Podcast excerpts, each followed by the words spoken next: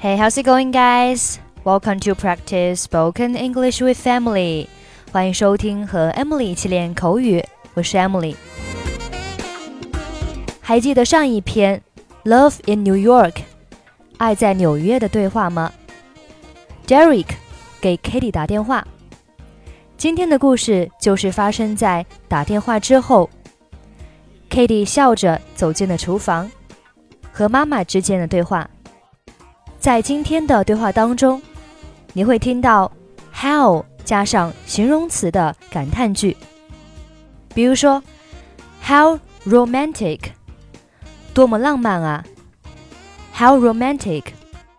what 后面也可以引导感叹词，但是后面是加名词。比如说 what a romantic date，多么浪漫的约会啊！相当于 how romantic the date is.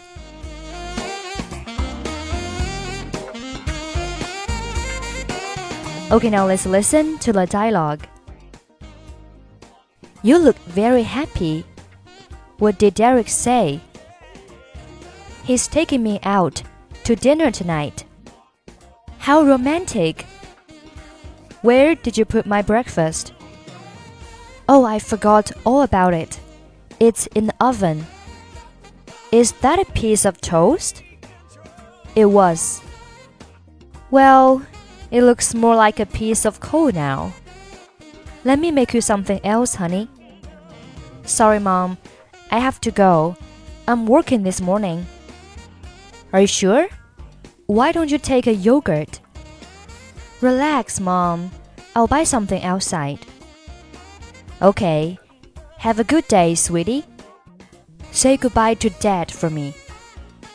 I will. See you later. Bye. Okay, that's pretty much for today.